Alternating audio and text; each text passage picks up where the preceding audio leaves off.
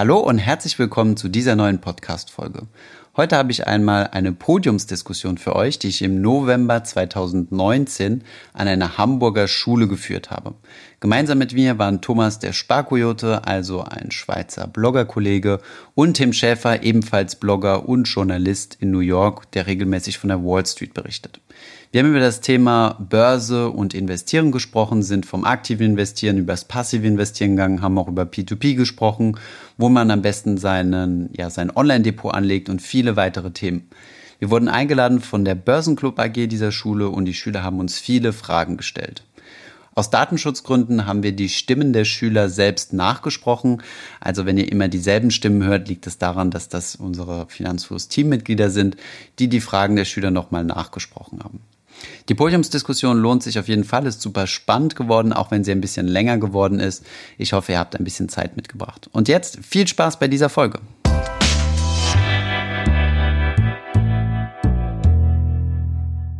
Ja, wir haben heute drei tolle Experten da. Ich stelle sie mal kurz vor und ich würde mich freuen, wenn ihr euch dann selber auch vorstellt. Denn ein großes Problem, was wir Deutsche haben, ähm, ist ja unter anderem, dass wir vor allem im Girokonto um, investiert sind, in Anführungszeichen, und das große Geld ja, kurzfristig geparkt ist. Und weniger als 10 Prozent der Deutschen sind ja Aktionäre. Und das ist ja schon eine Rate, die dazu führt, gerade bei einem Leitzins von 0 Prozent, dass die Sparer ja im Endeffekt die Verlierer sind.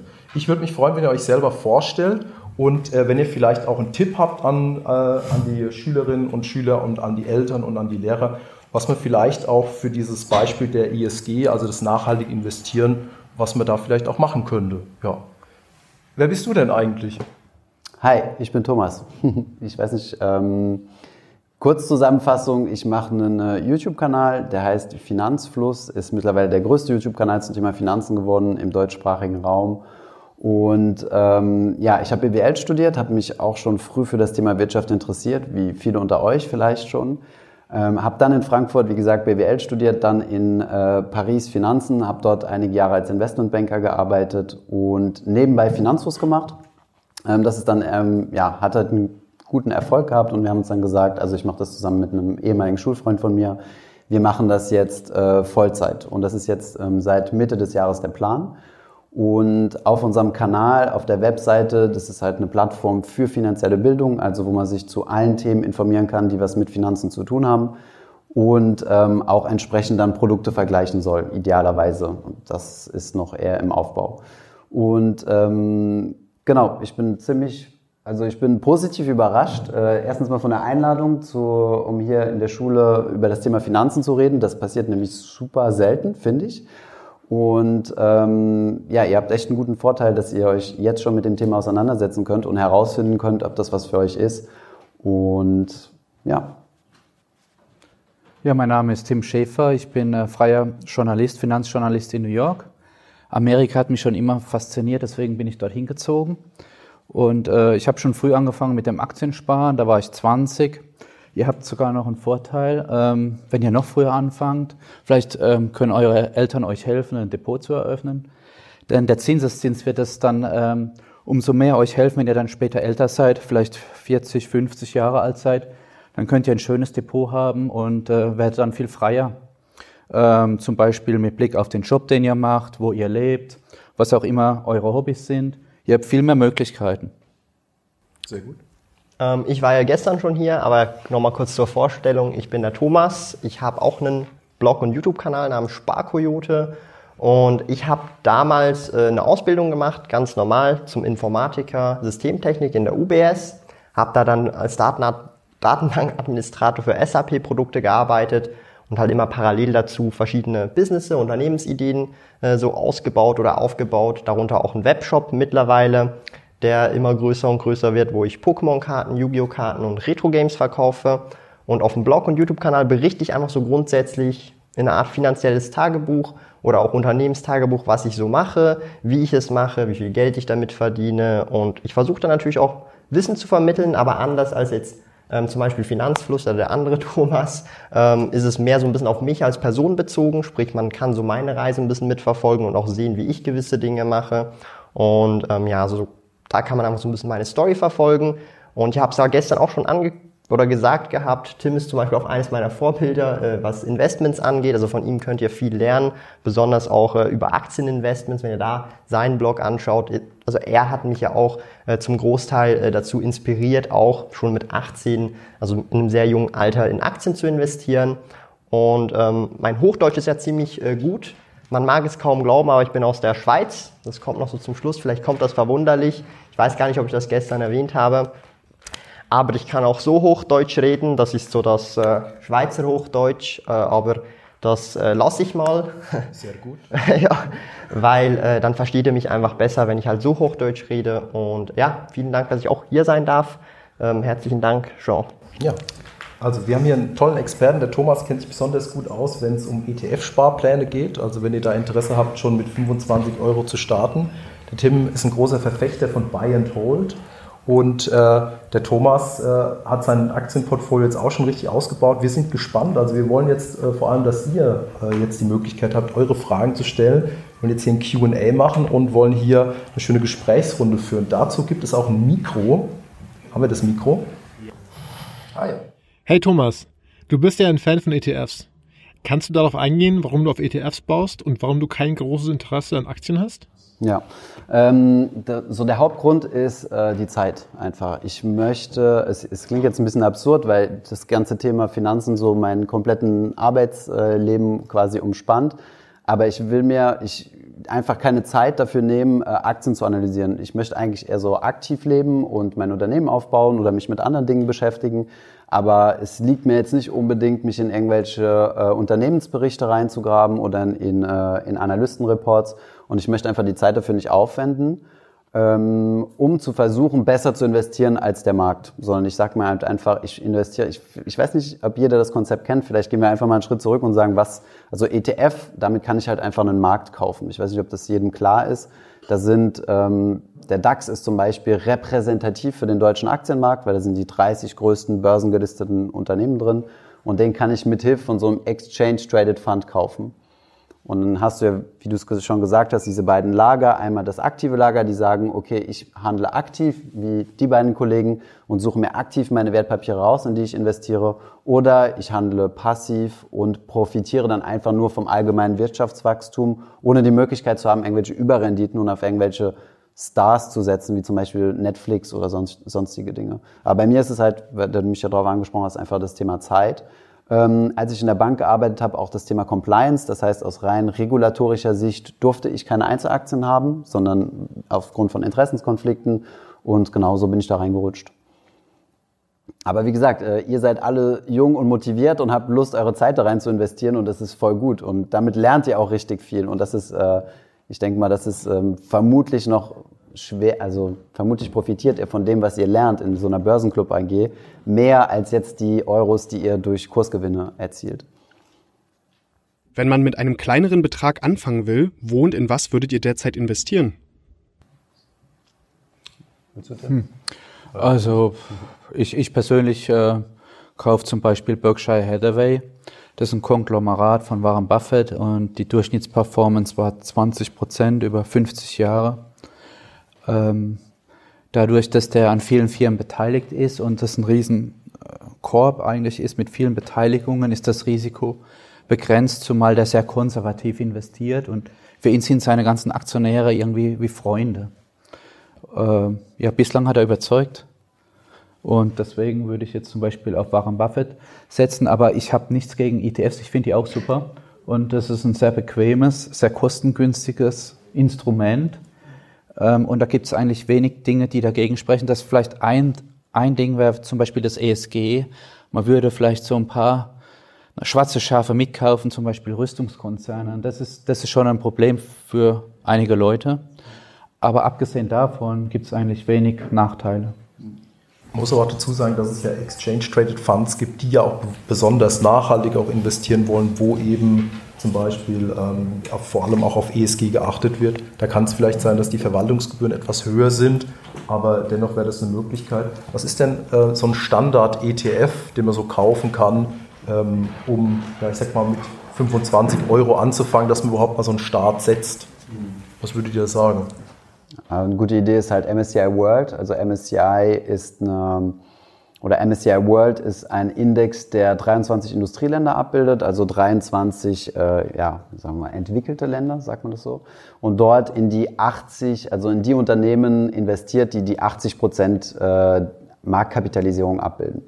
Und das sind insgesamt, ich glaube, mittlerweile 1300 Unternehmen drin.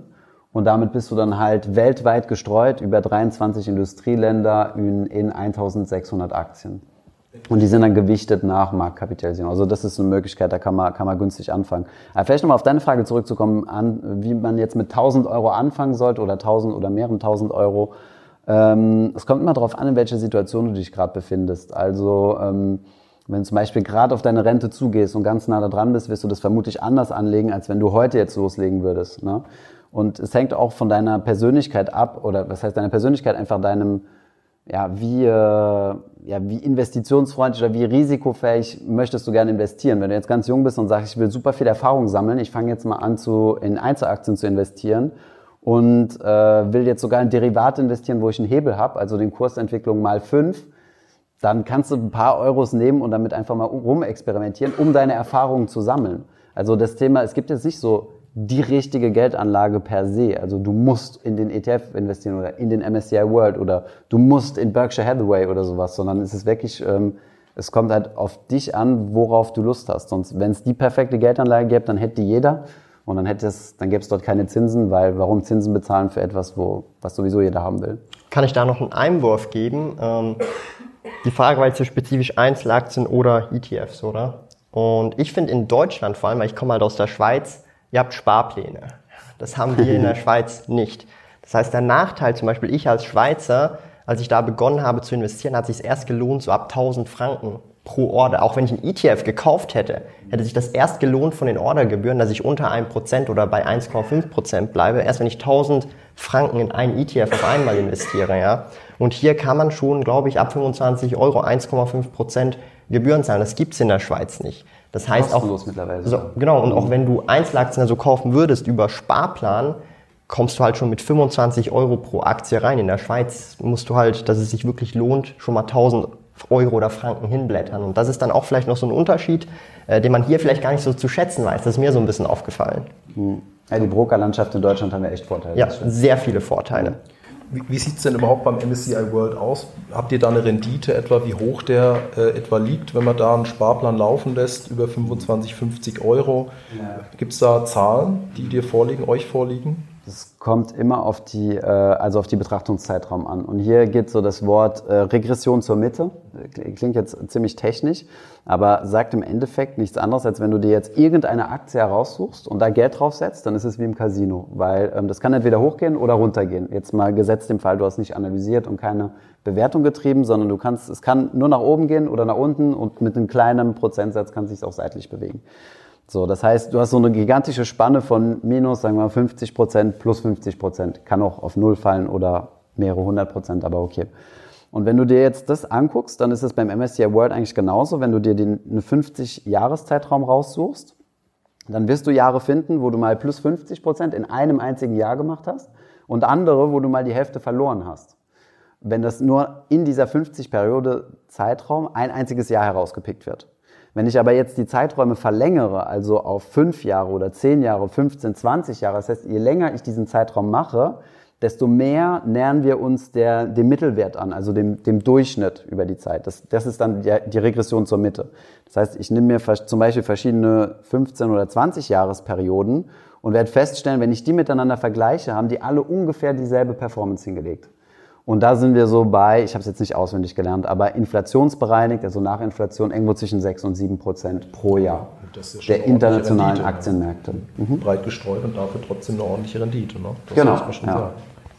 Und das ist halt so, was wichtig zu wissen ist, und ich denke, dass, also, ja, dass kurzfristig die Aktienmärkte tatsächlich Zockerei oder Casino sein können, weil man halt nicht vorhersehen kann, wo der Kurs jetzt in einer Minute, in einer Stunde oder morgen hinläuft sondern dass es darum geht, langfristig zu investieren. Und ich denke, da, das ist halt so ein bisschen der Denkfehler, der halt leider ähm, überwiegend hier in Deutschland halt so ist, dass ähm, die Leute denken, oh, Aktienzockerei, ich habe negative Erfahrungen gemacht, ich habe mal in die Telekom investiert damals. Ich meine, viele Leute haben bestimmt da eine negative Erfahrung irgendwo im Hinterkopf. aber dass es darum geht, dass man sein Risiko breit streuen muss und lang investieren muss, per Buy and Hold. Und dann kann ich mir meine, meine, meine Streuung entweder selbst zusammenbauen als Aktivinvestor oder ich nehme halt einfach ein bereits kreiertes Produkt. Aber ich denke, das ist viel wichtiger als die Frage zu sagen, äh, aktiv, investiere ich aktiv, investiere ich passiv oder. Genau. Also ich bin ein Fan vom S&P 500. Das sind die 500 größten Unternehmen der USA, weil ähm, du hast da eine stabile Demokratie, eine Währung, die funktioniert. Wenn du weltweit investierst, ähm, hast du halt auch Diktaturen mit dabei und, und Regierungen, die ähm, nicht so stabil sind, sowas wie Russland oder China, wo man vielleicht auch nicht dahinter steckt ähm, oder steht, ähm, was man nicht unbedingt auch fördern will, direkt oder indirekt. Ähm, hey, ich bekomme viel Werbung von Daytrading-Apps. Was haltet ihr denn von Daytrading? Nix. Nö. Ja, es ist nicht viel von zu halten und ähm, kannst du eigentlich auch ganz gut auseinandernehmen, wenn du dir mal deren Geschäftsmodell anguckst, wie die Geld verdienen. Und was ganz lustig ist, in Deutschland müssen die ähm, die Verlustquote ähm, der Akt, also ihrer, ihrer, wie nennt man das, ihrer Kunden angeben. Und dann wirst du sehen, dass die meistens irgendwo in den, in den kleinen Zeilen steht, Achtung, 77 Prozent all unserer Kunden verlieren Geld. Weil im Endeffekt bei so gewissen Derivatehandel, wie zum Beispiel CFDs, ähm, handelst du nicht an der Börse, ich verkaufe jetzt meine Aktie und auf der anderen Seite kauft es jemand, sondern du handelst tatsächlich gegen den Broker, der dir auch den Preis stellt. Und dann hast du eigentlich, äh, ja, ist quasi wie im Casino, du spielst gegen das Casino und da sind deine Gewinnchancen relativ gering, zumindest langfristig betrachtet. Du kannst natürlich wie bei einer Sportwette zufälligerweise mal richtig gelegen haben und viel Geld gemacht haben, aber systematisch ist, so wie das Ganze aufgebaut ist, ein Verlustgeschäft für dich. Aber wie gesagt, wenn es sich total in den Fingern juckt, das mal zu machen, dann probier es einfach mal aus, weil du verzockst gerade nicht deine Rente oder so, sondern du, du sammelst Erfahrungswerte. Versuch nicht alles zu investieren, so wenig wie möglich. Also ich würde es nicht empfehlen, überhaupt zu probieren, sondern gib das Geld lieber seriös aus, weil, weil du kannst, du kannst nur verlieren. Da gibt es auch Studien zu, dass 80 bis 90 Prozent, was du gesagt hast, mit diesem Daytrading äh, Geld verlieren. Du musst auch äh, so viele Gebühren bezahlen. Jedes Produkt hat nochmal einen Aufpreis den du gar nicht so direkt siehst. Du musst Provision bezahlen, Handelsgebühren, Steuern. Steuern ist auch so ein Punkt. Du hast einen Gewinn und realisierst den, musst das alles versteuern. Und das lohnt sich unterm Strich überhaupt nicht. Ich würde schon gar nicht damit anfangen. Ist auf jeden Fall ein Verlustgeschäft. Ja. Ich sage das nur deswegen, weil ich selbst mal mit Knockout-Zertifikaten zum Spaß rumexperimentiert habe, auch ungefähr in, in eurer Altersklasse und mir damit die Finger verbrannt habe. Aber es ist halt immer was anderes, ob du es lernst oder ob du es selbst gemacht hast. Ne? Aber natürlich, das ist verbranntes Geld. Das ist, du kannst das von der Erfahrung lernen. Du gehst direkt gleich mhm. ins langfristige Investment rein. Ja. ja. Also ich bekomme die Frage auch sehr oft tatsächlich, weil ich hier noch in dem Alter bin, wo mich dann Freunde fragen, die sehen meinen Finanzkanal, hey, was ist mit diesem Daytrading, Forex, CFD? Und ich sage dann halt einfach ganz ehrlich, du kannst mit dem gleichen Geld, mit diesen 100, 200 Franken ins Casino gehen, hast deinen Spaß und du hast mehr davon, als wenn du jetzt 100, 200 Franken da reinsteckst, weil das Geld ist in der Regel, wie schon auch gesagt, zu 80, 90 Prozent der Fällen dann eh weg. Ich habe eine Frage an dich, Tim. Du hast gesagt, du wendest hauptsächlich die Buy-and-Hold-Strategie an. Nach welchen Kriterien wählst du Aktien aus? Welche Strategien verwendest du? Und was sind die Gründe für dich, dass du bestimmte Aktien kaufst? Ja, so überwiegend ähm, mache ich so eine ähm, Value-Strategie, wie es Warren Buffett macht. Äh, das heißt, ich schaue auf Dividende, aufs Kurs-Gewinn-Verhältnis, Kurs-Buch-Verhältnis, so ganz konservativ ähm, überwiegend. Aber ich habe auch ein paar Wachstumswerte. Zum Beispiel die Feng-Aktien habe ich auch alle im Depot. Kleinere Positionen, aber die gefallen mir auch gut. Zum Beispiel sowas wie Google, die wachsen fantastisch, 20 Prozent jedes Jahr. Und die sind ja in vielen Bereichen, haben die über eine Milliarde Kunden, ob das Gmail ist, Android, ob das ähm, YouTube ist, die sind so weit verbreitet in unserer Gesellschaft. Oder die Google Maps, die benutzt ja auch fast jeder zweite oder dritte Deutsche. Ähm, ist eine super Firma. Und also ich habe Value-Strategie plus Wachstumsstrategie, beides nebeneinander, aber überwiegend Value. Noch eine Frage zu größeren Unternehmen wie Google. Vor 50 Jahren waren es ja komplett andere Unternehmen, die an der Spitze standen, zum Beispiel IBM. Wie siehst du es bei den Fangaktien, zum Beispiel Facebook, Amazon, Google? Werden die auch in Zukunft noch so weit vorne stehen? Ja, IBM würde ich jetzt auch nicht abschreiben. Die verdienen immer noch Milliarden ähm, jedes Jahr. Ähm, das ist immer noch eine Cashmaschine, die bezahlen Dividenden.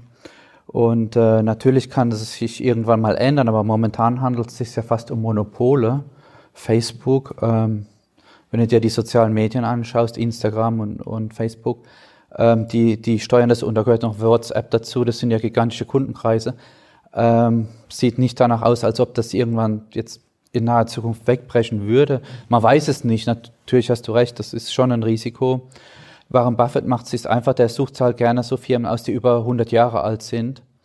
Und dadurch kann er das ein bisschen besser eingrenzen, das Risiko, weil wenn eine Firma über 100 Jahre gut gefahren ist, sowas wie JP Morgan, dann ist die Wahrscheinlichkeit schon größer als bei so einem Startup, dass es weiter gut geht. Kannst du noch ein bisschen mehr zur Strategie sagen? Du hast ja gemeint, du achtest beispielsweise auf das KGV, also auf das Kursgewinnverhältnis.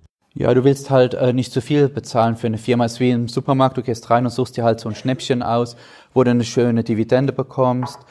Zum Beispiel jetzt bei, bei Bank of America zahlst du vielleicht, ich weiß jetzt nicht aus dem Kopf, aber vielleicht den zwölffachen Gewinn, Jahresgewinn.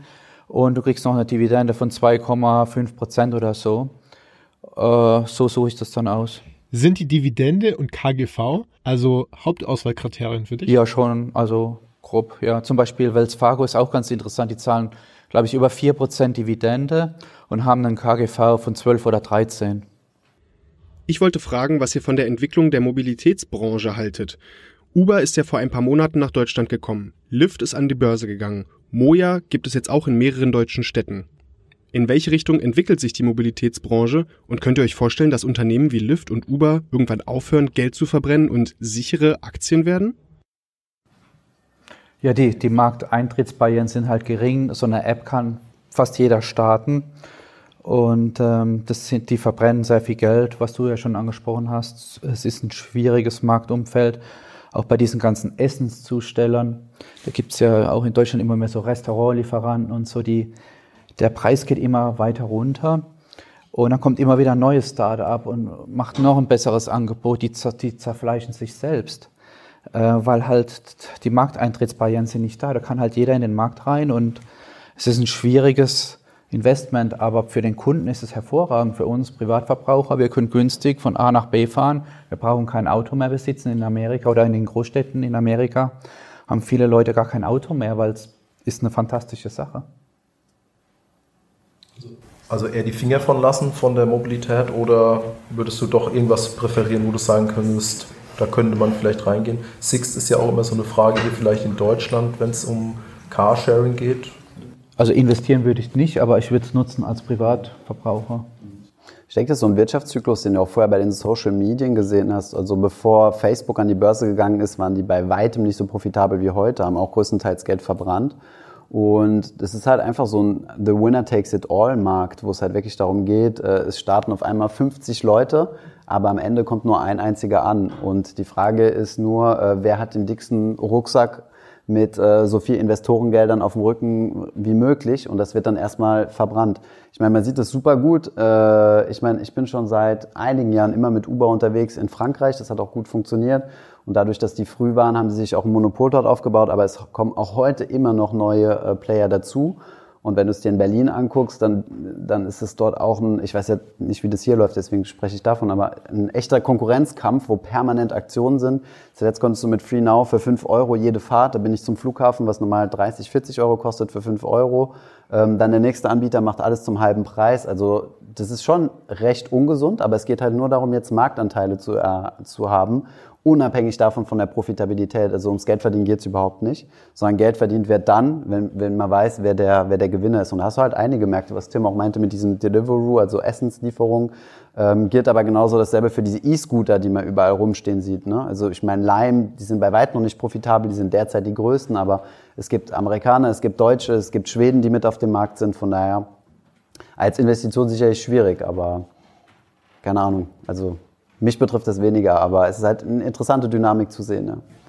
Also ich glaube, das ist eher so ein bisschen, eben, ihr habt schon angesprochen, es gibt super viel Konkurrenz und dann ist es so ein bisschen, auf wen setzt man jetzt, wenn man überhaupt investieren will, ja? Nimmt man den Größten, nimmt man einen, der jetzt hochkommt? Es ist schwer zu sagen und ich glaube, das ist aber jetzt allgemein nicht nur in der Mobilitätsbranche so. Wir haben jetzt ja auch das ganze Venture Capitalism und so weiter. Das heißt, ähm, du willst eigentlich Investoren ins Boot holen für eine Idee, die noch gar nicht profitabel sein kann oder erst in zehn Jahren profitabel ist. Ähnlich wie auch mit Social Media. Facebook hat angefangen für Studenten, ja? Und jetzt hat jeder Facebook oder viele Facebook. Facebook ist jetzt sogar so, dass viele ältere Leute Facebook nutzen, ja, also so über 30, die sind damit aufgewachsen und dann die Großeltern loggen sich auf Facebook ein, damit sie die äh, Bilder von den Kindern sehen und so weiter. Und Instagram ist jetzt das für die Jüngeren und neu ist jetzt auch noch TikTok dazu gekommen, ja.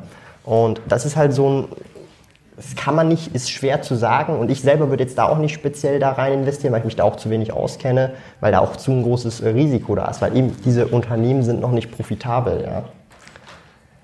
Danke für die Frage. Könnt ihr einfach mal ein paar Tipps für den langfristigen Vermögensaufbau geben und auf ein paar Sachen eingehen, die ihr am Anfang vielleicht noch nicht so gut gemacht habt oder eben besonders gut gemacht habt? Zu Anfang, Thomas. ja, weil ich der Jüngste bin. ähm, also Vermögensaufbau insgesamt, einfach so ein paar Tipps. Also ich würde so sagen, je früher, umso besser. Ähm, also ich habe wirklich aktiv erst damit angefangen, wo ich 18 gewesen bin mit dem Vermögensaufbau, also schon sehr früh. Ähm, das heißt, wenn du jetzt also schon anfängst und drüber nachdenkst, bist du sogar ein Jahr, zwei früher als ich dran. Und ähm, da ist halt sehr viel Wissen enorm wichtig. Ja, so am Anfang habe ich nicht so gerne gelesen. Mittlerweile lese ich so 40 bis 45 Bücher pro Jahr, hauptsächlich Sachbücher. Ob das jetzt Investmentbücher sind, Vermögensaufbaubücher oder Persönlichkeitsentwicklung, das kann ich dir sehr empfehlen, weil du kaufst eigentlich ein Buch für 10 Euro und das Wissen, was du da drin hast, ob das jetzt über Investment sind, das kannst du, das ist so exponentiell, ja. Also in gewissen Büchern lese ich was. Ich habe die äh, Biografie von Warren Buffett gelesen vor drei Jahren ungefähr. Das ist so ein tausendseitiges Buch. Und da ging es halt auch um langfristiges Investieren. Man muss das Big Picture sehen. Und wenn du das Big Picture siehst und du weißt, du bist jetzt 17, 18 oder so und du hast jetzt noch 80 Jahre vor dir, wenn es gut läuft, dann hast du nicht unbedingt den Drang, schnell Geld zu verdienen. Und das ist, glaube ich, so ein wichtiger Punkt. Beim langfristigen Vermögensaufbau musst du dich so erkennen, wann willst du gerade schnell Geld verdienen, weil da machst du dann Fehler, ja, wenn du gierig wirst. Bei mir war das zum Beispiel vor ungefähr zwei Jahren, waren die Kryptos relativ hoch und da haben alle drüber geredet, ich wurde gierig, habe das gemerkt, aber ich habe dann trotzdem für 10.000 Schweizer Franken dann nochmal nachgelegt. Das war dann meine Limite und das Geld ist jetzt weg. Also 10.000 verloren, weil ich schnelles Geld machen wollte. Ja? Also das heißt, beim langfristigen Vermögensaufbau ist sehr wichtig, dass du einfach geduldig bist, finde ich. Also so Geduld ist so, glaube ich, ein Kernfaktor beim Vermögensaufbau. Man darf auch das äh, Risiko sollte man schon mitnehmen beim langfristigen Vermögensaufbau. Also nicht zu konservativ sein, was viele Leute machen in Deutschland mit Tagesgeld oder irgendwelchen komischen Versicherungsprodukten oder Sparbuch, Lebensversicherung oder ganz, ganz komisch. Also äh, aus dem Finanzversicherungsbereich ähm, gibt es seltsame Produkte, die kosten viel Gebühren wenn man die abschließt, dann werden so viele Provisionen auch bezahlt oder am Bankschalter. Da besteht ein großer Interessenkonflikt, man muss schon auf die Gebühren achten. Und diese ganzen Produkte, die meisten lehne ich also komplett ab. Ich hatte selbst auch einen Bausparvertrag, wenn man den abschließt, wird ein Prozent fällig, eine Gebühr, die ist auch weg. Ähm, also ganz toll sind halt die ETFs, langfristig investieren, so früh wie möglich anfangen und ziemlich aggressiv reinsparen und einfach das durchziehen, egal ob da eine Krise kommt oder irgendeine Rezession, einfach weiter Gas geben, vielleicht sogar noch eine Schippe drauflegen, wenn alle Angst haben. Ich denke, was gar nicht so schlecht ist, wenn du, ähm, wenn du dir solche, ja, um heraus, also das Wichtigste am Anfang ist meiner Meinung nach die Erfahrung zu sammeln. Ähm, du kannst dich zwar auf so, so wie auf unseren Kanälen informieren, was, was wir halt so für richtig halten, ähm, du kannst aber auch zum Beispiel mal einfach zu Hause nachfragen, ob vielleicht jemand in deinem Umfeld einen Bausparvertrag, eine Lebensversicherung, eine Riester-Rente, ein Sparbuch oder sowas hat und dann das einfach mal auseinandertüfteln und mal herausfinden, wie viel Kosten sind denn da überhaupt drin, wie viel Performance hat es denn überhaupt gebracht. Ich meine, meine Eltern haben auch eine Lebensversicherung für mich abgeschlossen gehabt und äh, als ich die dann äh, später, also mit Volljährigkeit auf mich übertragen bekommen habe, habe ich da mal angefangen herauszufinden, was ist denn das überhaupt, wie viel Performance hat denn das gebracht, worein wird denn da überhaupt investiert nämlich in Staatsanleihen, die derzeit negativ re äh, rentieren. Ähm, wie hoch ist da die Kostenquote? Kosten ist Geld, was nicht angelegt wird. Das heißt, äh, das ist direkt weg und das wird am Anfang weggenommen, nicht irgendwann am Ende. Ähm, und solche Dinge. Also das ist wichtig, sich damit auseinanderzusetzen. Und was Thomas sagte, konsequent von Anfang an halt sparen und Geld auf die Seite zu legen, weil ihr seid jetzt in der Position, wo Sparen nie so einfach oder so einfach ist wie nie wieder später, weil ihr jetzt so ein geringes Ausgabenniveau hat, in Anführung, habt, in Anführungszeichen. Und ihr werdet dann einen Sprung machen nach dem Studium, nach der Ausbildung und äh, von dem Sprung halt einen guten Teil auf die Seite packen, automatisiert per Dauerauftrag und dann, dann sparen und dann müsst ihr euch und dann überlegt ihr euch, wie, ähm, welchen Investmentansatz will ich verfolgen, dort strikt dabei bleiben und halt nicht äh, hin und her springen, weil das kostet auch jedes Mal Geld und dann halt einfach so nebenbei passiv sein, sein Vermögen aufbauen lassen. Und dann könnt ihr euch immer noch überlegen, mache ich das aktiv oder nicht aktiv. Aber das sind gar nicht so die, die großen, wichtigen Fragen am Anfang.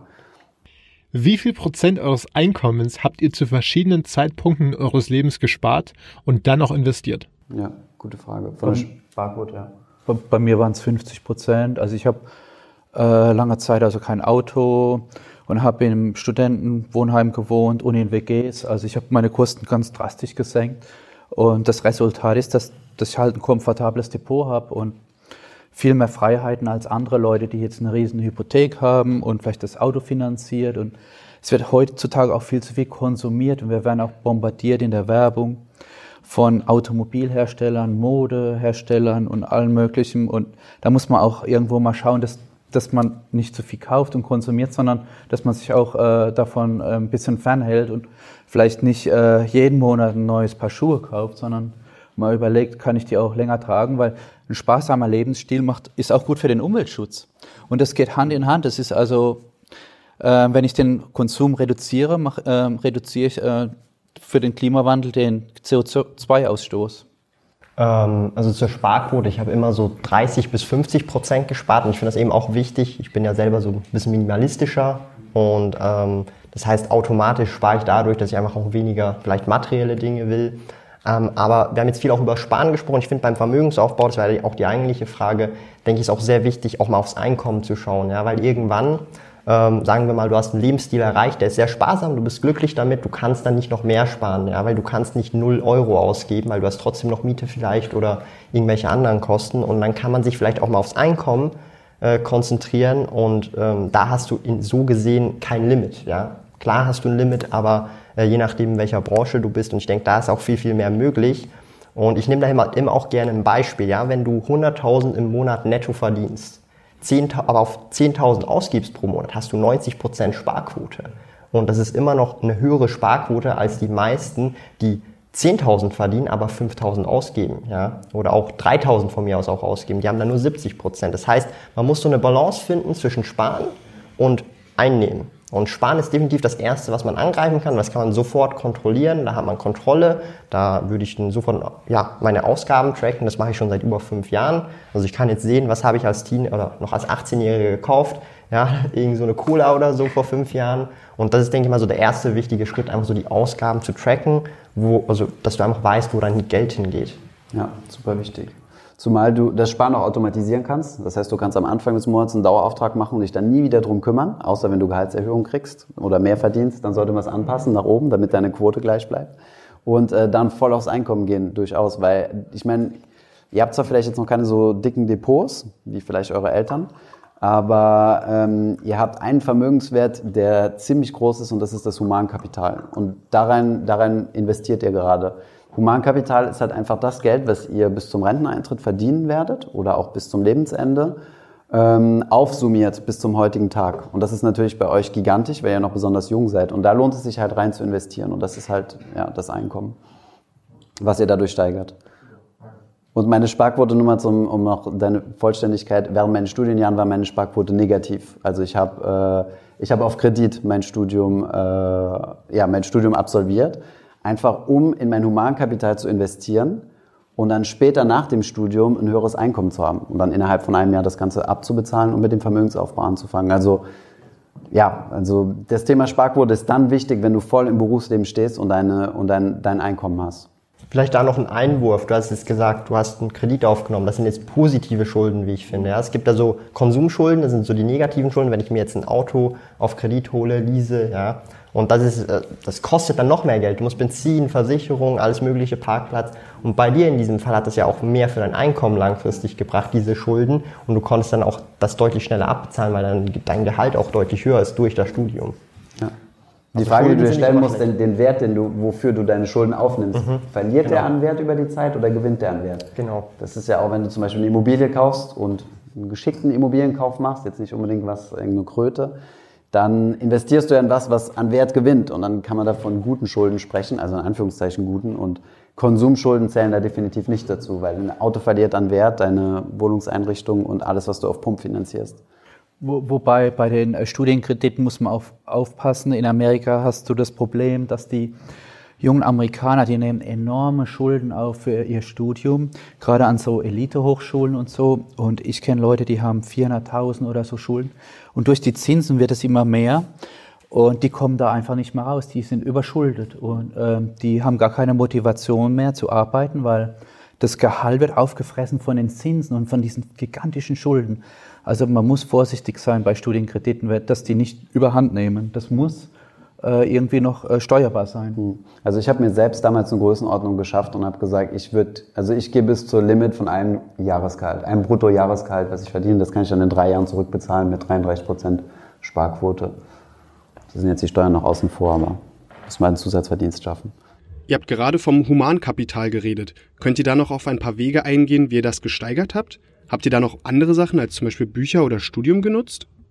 Ähm, also ich finde eines der wichtigsten, und das habe ich auch erst in den letzten so zwei, drei Jahren auch mehr gemacht, ist wirklich mit anderen Leuten, die das, was du machen willst äh, oder schon gemacht haben, einfach sich auszutauschen, ja, äh, mit ihnen zu reden oder einfach auch den Kontakt aufzusuchen, ähm, an Events zu gehen, ja, also jetzt heute Abend ist auch ein Event, da sind mehrere Blogger und da kann man sich auch wieder austauschen, Ideen sammeln, Ideen, die man nicht hatte oder eigene Ideen weitergeben. Also das heißt auf jeden Fall so ein Netzwerk mit Leuten, die das, was du machen willst, schon gemacht haben oder auf einem ähnlichen Weg sind weil da kannst du halt wirklich viel Wissen auch äh, aufgreifen. Weil in einem Buch steht ja eigentlich nichts anderes als irgendwas, was sich eine Person ausgedacht hat und jetzt niederschreibt. Aber du könntest auch mit dem Autor reden und er könnte dir das viel, viel besser rüberbringen. So, so finde ich das zumindest. Und das ist auf jeden Fall ein sehr, sehr wichtiger Punkt, sich einfach mit Leuten auszutauschen. Weil du gehst ja auch ins Studium und da ist ein Lehrer davor und der hat ja dann die ganze Lektion und der versucht dir das ja zu übermitteln, dieses Wissen. Ja? Und darum finde ich das sehr wichtig. Ich finde es wichtig, zum Beispiel auch äh, zu träumen und Ziele zu haben. Vielleicht auch so ein Tagebuch schreiben oder eine Zieleliste. Man darf es natürlich auch nicht übertreiben, dass man dann die Ziele zu hoch steckt für kurzfristige Zeiträume. Aber ich glaube, das hilft äh, psychologisch dir, äh, wenn du das niederschreibst und dann vielleicht ein Jahr später nochmal das durchliest. Und es ist auch kein Fehler, wenn man Träume hat. Also ich glaube, dass äh, Träume, die, die, die können äh, Realität werden, äh, wenn man das positiv sieht und äh, sich nicht äh, runterkriegen lässt mal von Rückschlägen. Mhm. Disziplin ist ja auch ein wichtiger Punkt, dass man wirklich an das Ziel denkt und wirklich auch permanent daran arbeitet und sich da nicht aus der Bahn werfen lässt. Also das ist ein ganz, ganz wichtiger Punkt. Ja. Thomas, du hast ja jetzt sehr früh angefangen zu investieren. Was war dein Hauptkriterium, weshalb du angefangen hast und was hättest du dir noch gewünscht, was es geben hätte, um dich zu unterstützen dabei? Also die Frage ging jetzt an mich. Ich hab's, ja. Entschuldigung. ähm, ja, ich sag's mal so, ja, also ich habe es vorhin schon gesagt, auch in der kurzen Vorstellung. Also der Tim, der war einer meiner größten Inspirationen äh, neben dem Kolja Barkhorn von Aktien mit Kopf, also so die beiden. Und ich habe halt seinen Blog schon mega früh gelesen. So mit 17 habe ich angefangen, so seinen Blog zu lesen und halt da immer so gelesen. Er schreibt halt immer so ein bisschen das gleiche Sparen, Sparen, Investieren, nicht äh, auf Konsum, Kredit und so weiter.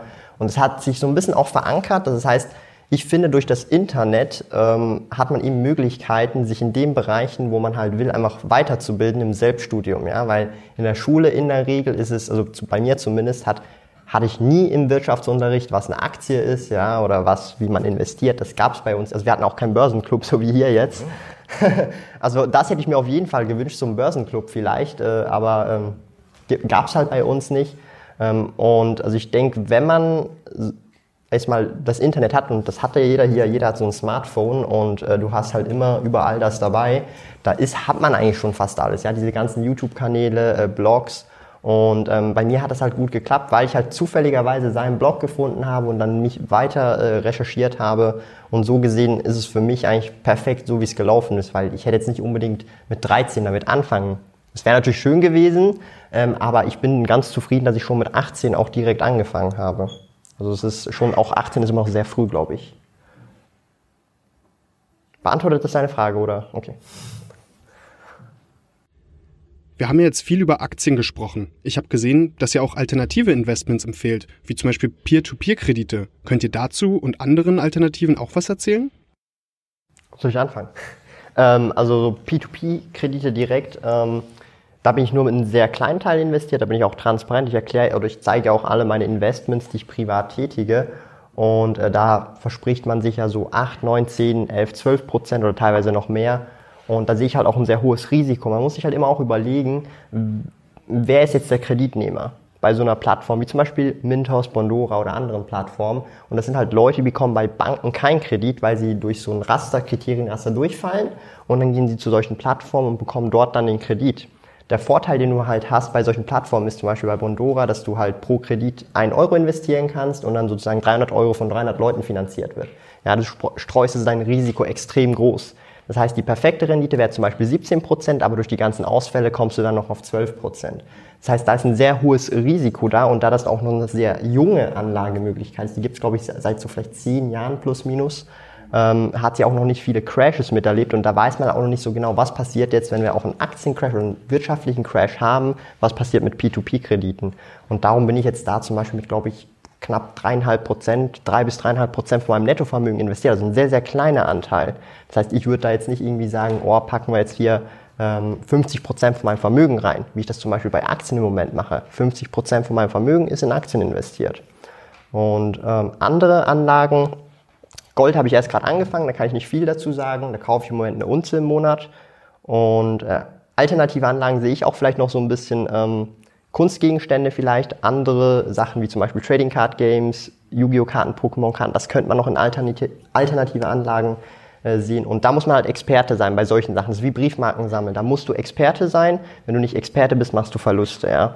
Das heißt, ich kann, ich kann wirklich effektiv, weil ich schon so lange Yu-Gi-Oh! spiele, seit 20 Jahren, kann ich mir auch Karten raussuchen, wo ich dann eine sehr gute Wahrscheinlichkeit habe, dass die dann in den nächsten fünf Jahren sich verfünffacht. Aber einer, der sich da nicht auskennt und nicht die Erfahrung von über zehn Jahren oder so hat, der wird dann auch irgendwelche Karten oder sehr viele Karten nehmen, die nichts wert sind. Ja? Also das heißt, da muss man auch aufpassen, dass man einfach das genug Wissen da halt hat. Ja, ja ich habe noch zwei Immobilien, die ich besitze und Aktien. Das andere, also ich habe keine Bitcoins, kein P2P, nur Aktien und Immobilien. Und Gold hast du auch gar nichts, ne? Nein. Ich, ich, aber als äh, Aktienform habe ich ein paar Goldminenaktien, ja. Ich selbst bin in P2P drin. Also P2P ist also ähnlich, ähnliche Größenordnung wie Thomas. Ähm, aus dem Hintergrund, P2P ist halt so eine Asset-Klasse, die sich noch nicht wirklich bewerten lässt, weil es noch nicht viel historische Daten gibt. Bei Aktien kannst du ja historische Daten ziehen bis, keine Ahnung, wie viel, 100 Jahre nach hinten. Und dementsprechend gibt es viele wissenschaftliche Studien darüber, die dir zeigen, dass die langfristig äh, Risiko ähm, adjustierte äh, Rendite positiv ist. Bei P2P kannst du da gar nichts zu sagen, weil es halt einfach zu neu ist und es zu wenig Datenmaterial gibt. Ähm, aber es ist eine Assetklasse, die sich ähm, jetzt kreiert hat durch die Technologie, weil du halt in sogenannte Payday Loans investierst. Das sind also Leute, die leihen sich heute äh, einen kleinen Geldbetrag, also es ist überwiegend ähm, äh, östlich von Europa, die leihen sich einen kleinen Geldbetrag, zum Beispiel 50 Euro, und zahlen dann vier Tage später 52 Euro zurück oder so. Allerdings, wenn du dann diese zwei Euro an Zinsen umrechnest auf ein ganzes Jahr, dann sind das halt horrende Zinsen, also keine Ahnung, 25, 30 Prozent oder so. Und da rein konntest du natürlich früher nicht investieren, weil du jetzt nicht durch Osteuropa reisen wirst oder durch Russland oder sonst wo und 50 Euro Scheine verteilst und dann wieder 52 zurückkriegst, ähm, sondern das geht jetzt halt mit der Technologie. Und ähm, das macht halt so, das, ja, die Technologie eröffnet dir halt so eine neue Möglichkeit. Aber wie risikoreich das tatsächlich ist und ob die, die 12% Rendite, die du erzielst, risikobereinigt ein fairer Deal ist, das weiß man nicht. Deswegen halt nur mit einem kleinen Prozentsatz ausprobieren. Es gab ja auch bei Mintos ja auch schon Ausfälle mit den Es gab schon Ausfälle, genau. Beispiel, äh also das Kreditnehmer ausfallen ist völlig normal. Ja, das, ähm, das kennt ja auch jede Bank. Also wenn eine Bank einen Kredit rausgibt, dann hat die auch eine Wahrscheinlichkeitsberechnung, wie hoch die Wahrscheinlichkeit ist, dass die Person ausfällt und dementsprechend berechnet sich der Kreditsatz darauf. Aber es gab auch schon Loan-Anbieter, die ausgefallen sind. Also diejenigen, die halt diesen 50 versus 52 Euro Deal machen und ähm, ja, die Frage ist halt nur, was passiert in der Finanzkrise, wenn die halt eventuell massenhaft pleite gehen sollten. Das kann natürlich passieren, aber das weiß keiner. Ne? Ist ein Risiko. Es kann sein, dass es ein gutes Geschäft ist oder auch nicht. Deswegen mit einem kleinen Prozentsatz rangehen, wo es halt noch keine Langfriststudien zu gibt. Aber wichtig, sich in das Thema ein, einarbeiten und sich informieren. Es gibt nämlich auch übrigens hier aus Hamburg einige Crowd-Investing-Plattformen, ähm, die keinen so guten äh, ja, Risikorendite-Deal anbieten. Und da ist halt wichtig, wie gesagt, dass man sich informiert, auskennt und sich reinkniet und nicht einfach das kauft, wo 5% draufsteht, weil 5% sind nicht immer 5%. Hier, kritisch denken. Verantwortungsvoll handeln. Das genau. Gestanden. Das ist wirklich, ihr müsst es kritisch hinterfragen, weil 10% hört sich super spannend an. Ähm, die Amortisation von 7,2 äh, Jahren mit der 72er-Regel ist super spannend, aber da ist wirklich auch ein rotes Ausrufezeichen da. Vorsicht, das Geld könnte auch wirklich weg sein. Und das ist einfach ein großes Risiko. Welche Apps würdet ihr denn empfehlen? Also Apps, bei denen ihr sagen würdet, die sind übersichtlich und man zahlt auch nicht zu hohe Kosten, wenn man anfangen will zu investieren? Achso, also du meinst welchen Broker, okay. Ja, genau. Ja, Apps sind ja eigentlich nur so ein, so ein Vehikel. Also das ist, das ist ja nur äh, die visuelle Darstellung, also ob du dich jetzt auf dem Desktop einloggst oder auf dem Handy. Also ich habe jetzt auch Trade Republic, lustigerweise. Und ähm, ja, aber wie gesagt, du sollst also für, das spielt für deinen Investmenterfolg überhaupt gar keine Rolle, ob deine App gut ist oder nicht. Also such dir einfach die Informationsquellen zusammen, wie sie für dich hilfreich sind. Und wenn du ja der Smartphone-Typ bist, dann auf dem Smartphone, sonst auf dem Desktop. Ja.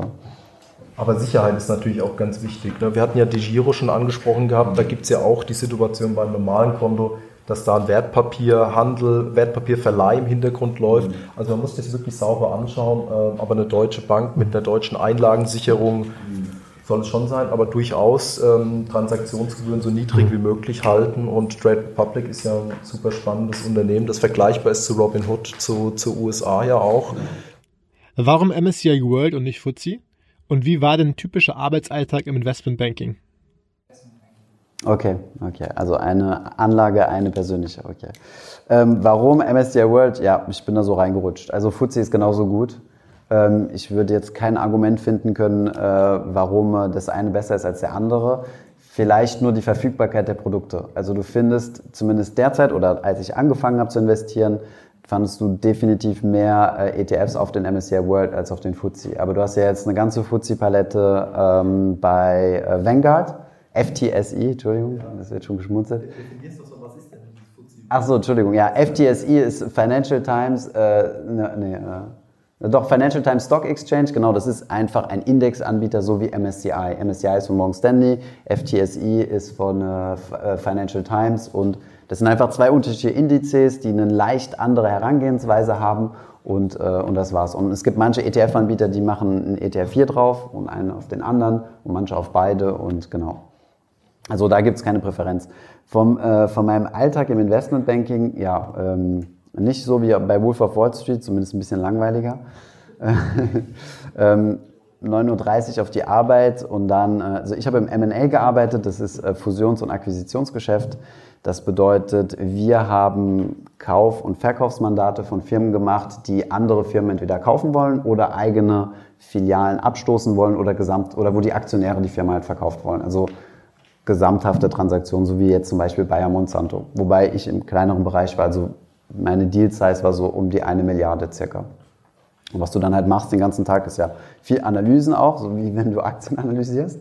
Ähm, viele, viele PowerPoint-Decks bauen. Also ich meine, als Analyst ist das so deine, deine Arbeit, dass du Präsentationen machen musst für das Management, Präsentationen für die Investoren, dass du das Management briefen musst, dass du die gesamte Koordination ist deine Arbeit.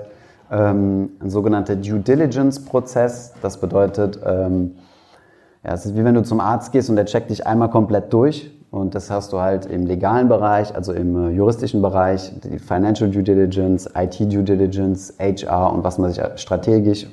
Und ähm, genau, also das sind so die Arbeitstage. Also ja, viel Slides bauen, viel Koordination. Und da es halt in Frankreich war und die ganzen großen Firmen in, halt in Paris sind, dann auch relativ viel beim Kunden. Ihr seid ja alle direkt oder indirekt im Bereich der finanziellen Bildung. Wie gut seht ihr Deutschland in diesem Bereich im Vergleich zu anderen Ländern? Und wo sind Stellschrauben, an denen man noch drehen könnte? Ich glaube, die finanzielle Bildung ist sehr schlecht in Deutschland. Wenn du mal zum Beispiel nach Amerika schaust, hat jeder zweite Haushalt ähm, Aktien. Und das liegt auch daran, dass der Staat das fördert, weil ähm, einmal liegt es am Kapitalismus an sich, weil die denken, das ist ein gutes halt Investment. Aber zum anderen wissen die auch, dass die ähm, alternde Bevölkerung, die, die ganzen ähm, äh, Rentenversicherungen funktionieren nicht mehr, weil die Leute werden immer älter, wollen aber gleichzeitig früher aufhören. Und das System kann das gar nicht mehr stemmen. Also wenn du mit zum Beispiel 60 in Rente gehst, dann reicht die Rentenzahlung gar nicht. Ähm, insofern weiß der Amerikaner, okay, der muss investieren Und der Staat fördert, es gibt dann noch riesen Steuervorteile. Und das sollte man eigentlich in, in Deutschland auch äh, positiv fördern, den Aktienmarkt, weil der eine positive Rendite bringt, eine sehr gute Rendite. Ich verstehe gar nicht, äh, warum man das dann auch nicht von Staatsseite in Berlin fördert. Das ist schon seltsam. Im Gegenteil. Jetzt mit den steuerlichen Vor Vorschlägen hier in Deutschland wird der Kleinsparer sogar noch äh, äh bestraft. Also ja, wenn du siehst, dass die Deutschen ja eigentlich ein Sparvolk sind, also wir legen ja schon an sich relativ viel Geld auf die Seite, aber aber das Vermögen schrumpft, dann liegt es halt einfach daran, dass ein Großteil auf Sparbüchern, äh, Tagesgeldkonten oder sonstigen Anlagen liegt, wo du im Durchschnitt, ich glaube, es ist fürs Jahr 2017, 0,19% Zinsen bekommst und die Inflation, also die, ähm, dein Kaufkraftverlust bei um die 1,6% lag. Das heißt, jedes Jahr verlierst du an Kaufkraft. Und ich denke, das ist so eines der fundamentalsten, neben dem Thema Rente, fundamentalsten ähm, ja, Lücken in der finanziellen Bildung zu verstehen, dass wenn du Geld sparst, äh, dass du dann trotzdem an Vermögen verlieren kannst. Das, macht, das macht natürlich bei 100.000 Euro auch einiges dann noch aus. Wenn wir bei 2% ausgehen, sind es pro Jahr 2.000 Euro. Ja, genau. Und das ist äh, wirklich ein ganz, ganz großes Problem. Unwissenheit dann auch. Ja. ja, die Leute haben halt zu viel Angst. Die, die, verstehen, die verstehen das Risiko nicht. Äh dass das Risiko eigentlich was Positives ist, weil du kriegst eine Mehrrendite dafür, dass du Risiko eingehst. Und deswegen, weil sie es halt nicht verstehen und vor den Kursschwankungen Angst haben, ähm, machen sie dann halt Tagesgeld mit 0,0. Äh, das ist total irrsinnig langfristig. Aber es, es, muss ja auch ein Gewinn entstehen, damit man überhaupt die Zinsen zahlen kann. Und wenn man eben ein Unternehmen aussucht, das eben gewinnorientiert arbeitet, Umsatz steigert, Gewinn steigert, dann ist es natürlich auch eine Möglichkeit, hier äh, zu pro, ähm, profitieren ne, als, als, Anteilseigner eines Unternehmens. Und ähm, beim Produktivkapital, da führen wenige Wege dran vorbei. Man kann noch ein paar Anleihen kaufen, aber im Endeffekt profitiert man dann vom, vom Markt. Und das sind ja alles Dinge, die wir ja auch konsumieren, tagtäglich ja auch. Dementsprechend ähm, ja, Angst überwinden und sich einlesen und auch mal beginnen. Ähm, ihr habt ja eben Trade Republic angesprochen. Welchen Vorteil seht ihr dann bei Trade Republic und welche anderen Broker könntet ihr noch empfehlen? Hm. Ich glaube, die beiden Kollegen haben ihre Depots äh, außerhalb Deutschlands, Schweiz. von daher bin ich der Einzige. ähm, erstens war, ich finde, äh, die Brokerwahl ist überhaupt nicht wichtig und es wird total, ähm, ich, ich finde, die Leute ver verbringen zu viel Zeit daran. So, das Wichtigste beim Broker ist, dass er erstens mal sicher ist, okay, das sind aber alle, weil sie reguliert sind. Ähm, und äh, die zwei Dinge, die man sich anschauen sollte, sind zunächst mal die Kosten, die sollten so gering wie möglich sein, und wird das Produkt, was ich haben möchte, angeboten. Und das sind eigentlich so die, die einzigen beiden Dinge, worauf ich mich konzentrieren würde. Trade Republic ist, ist ein guter Broker, wir haben uns den angeschaut. Wir wurden von unserer Community verstärkt danach gefragt, dass, äh, schaut euch mal Trade Republic an, die sind super, die sind toll, da kostet jeder Trade nur einen Euro. Ähm, wir haben es aber abgelehnt die ganze Zeit, weil wir auf der passiven Schiene sind und es gab keine ETFs und keine ETF-Sparpläne. Und jetzt haben die letzte Woche die ETF-Sparpläne gelauncht und haben gesagt, so, jetzt wird's für uns interessant und jetzt gucken wir uns das an. Aber ähm, ich würde behaupten, fast egal bei welchem Online-Broker man in Deutschland ist, äh, mal jetzt hat man hier ein paar Euro mehr, ein paar Euro weniger. Ähm, das wird aber die, das, das wird auf die Performance sich relativ gering auswirken. Außer du bist jetzt zum Beispiel bei einer Sparkasse oder bei einer Volksbank, wo es mal sein kann, dass ein Trade dich 120 Euro kostet. Dann ist halt schon relativ saftig. Aber ich denke, wie, ich, wie wir mit Thomas eben im Vorgespräch schon besprochen hatten, wir sind in, in, Deutschland haben wir einen ziemlichen Luxus, was die Depotwelt angeht. Hier ist alles viel günstiger als in der Schweiz. Und ähm, ja, Trade Republic ist gut, aber es gibt auch Comdirect ist gut, äh, Consors ist gut, ING ist gut, DeGiro ist gut. Also da, da schenkt sich nicht viel. Das ist halt eine reine Commodity, also es ist eine reine Rohware. Ja. Vielleicht ein kleiner Einwurf noch. Ähm, ich habe ja bei der UBS gearbeitet und auch meine Ausbildung dort gemacht. Ähm, ich musste mein Depot dort machen, ja. Und ähm, UBS, wenn man das weltweit anschaut, ist eine der teuersten Banken überhaupt, was Aktienkäufe und insgesamt alles angeht. Das was heißt, ist ein Trade? Ähm, also ich habe als Mitarbeiter mit Rabatt habe ich irgendwie, glaube ich, 30 Franken pro Trade gezahlt, ja. Und darum habe ich dann auch nur sehr grö oder größere Beträge investiert. Ähm, aber das ist mit Rabatt gewesen, ja. Und wenn man dann halt so ein bisschen schaut, ich habe dann nachher sofort halt gewechselt, weil ich war dann nicht mehr von diesen Inhouse Trading Rules äh, betroffen. Das heißt, ich finde so eine Brokerwahl, das ist so, ja, prokrastinieren so ein bisschen, ja, ich muss zuerst den richtigen Broker suchen, es muss alles perfekt sein und erst dann kann ich investieren. Und ich glaube, das ist so ein bisschen der falsche Ansatz. man kann immer noch irgendwann, wenn man will, den Broker wechseln. Also man muss sich schon mit dem Thema beschäftigen, aber nicht mehr als einen Tag, sagen wir mal, genau. maximal einen Tag. Und dann aber auch Haken dran und dann, ja, und da kann man ja immer noch switchen. Also genau. ich teste ja gut, ich meine, wir machen das ja äh, beruflich für YouTube. Äh, ich teste schon ziemlich viele Broker und habe auch überall mal was angetestet, aber ähm, man darf das auch nicht äh, über, über overengineeren, sagt man mhm. im Englisch, weiß ich, wie im Deutschen heißt. Ja, ich zahle gar keine Orderkosten mehr. In Amerika haben viele Anbieter die Kosten auf Null gefahren, zum Beispiel TD Ameritrade, Charles Schwab, E-Trade, ist alles gebührenfrei geworden. Da geht es wahrscheinlich in Deutschland auch hin, hm, ja. trendmäßig. In der Schweiz weniger, leider. Ja, müssen die ja irgendwann, also... Ich meine, wir haben uns mit Trade Republic ausgetauscht. Nach Österreich gehen die bald, aber die Schweiz haben sie noch nicht äh, angesprochen. Vermutlich gibt es da irgendwelche regulatorischen äh, Engpässe. Okay, also Brokerwahl und ETF-Wahl und dann einfach stur und stetig sparen. Ja, einfach anfangen. Und wenn ich zögere, dann halt vielleicht mit einem kleineren Geldbetrag anfangen, wo ich keine Bauchschmerzen habe und den Rest mal aufs Tagesgeldkonto packen. Nicht, weil es sonst super gute Zinsen gibt, sondern weil ich einfach ein gutes Bauchgefühl will und dann kann ich ja langsam so hochschrauben. Aber man, können wir da mal ein Beispiel machen, vielleicht für 50.000 Euro? Gehen wir davon aus, jemand ist 30 Jahre, hat 50.000 Euro gespart, liegt komplett auf dem Sparbuch oder auf dem Girokonto. Wir gehen mal vom MSCI World aus. Was würdest du denn sagen, dass man mal so langsam reinkommt? Weil es gibt ja Schwankungen über Nacht, wo man sagt, Mensch, jetzt ist es gestiegen und jetzt wieder gefallen.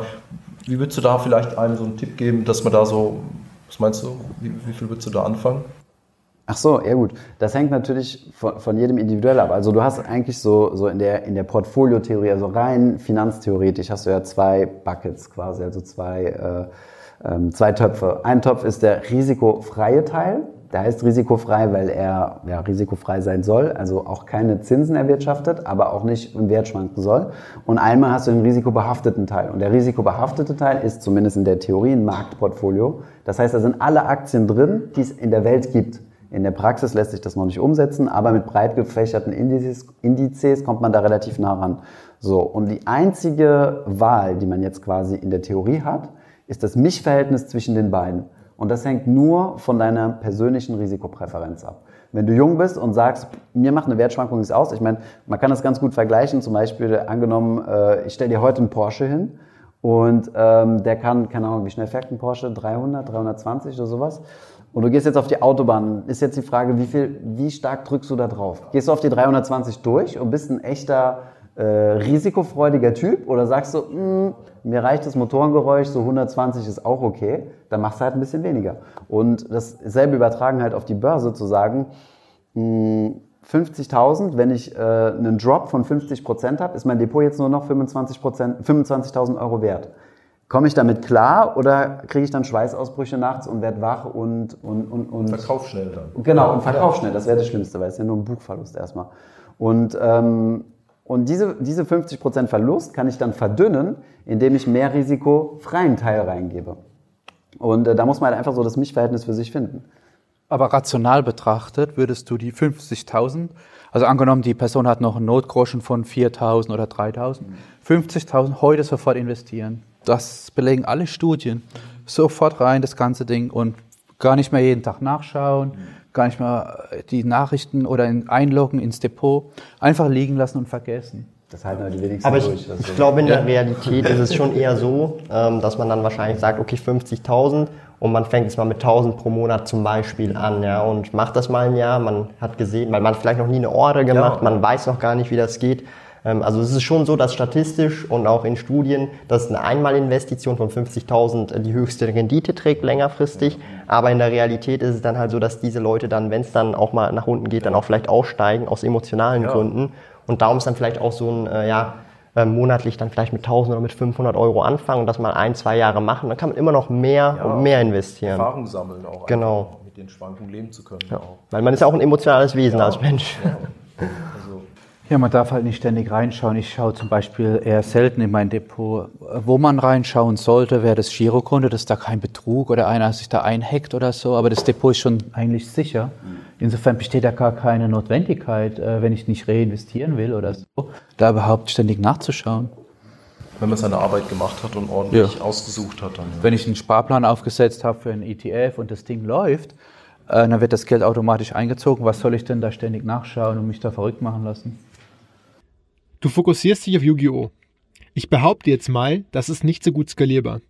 Hast du ein anderes Gebiet, auf was du dich parallel dazu fokussierst? Ähm, also beim Reselling-Business geht's oder insgesamt kann ich vielleicht kurz noch sagen, mir geht's eigentlich nicht so darum, wo ich mein Geld verdiene. Hauptsache, ich kann die Sachen machen, die ich gerne mache. Ja? Und Yu-Gi-Oh! spiele ich schon seit 20 Jahren, also seit es rausgekommen hier ist äh, im deutschsprachigen Raum. Ich hatte sogar noch englische Karten am Anfang.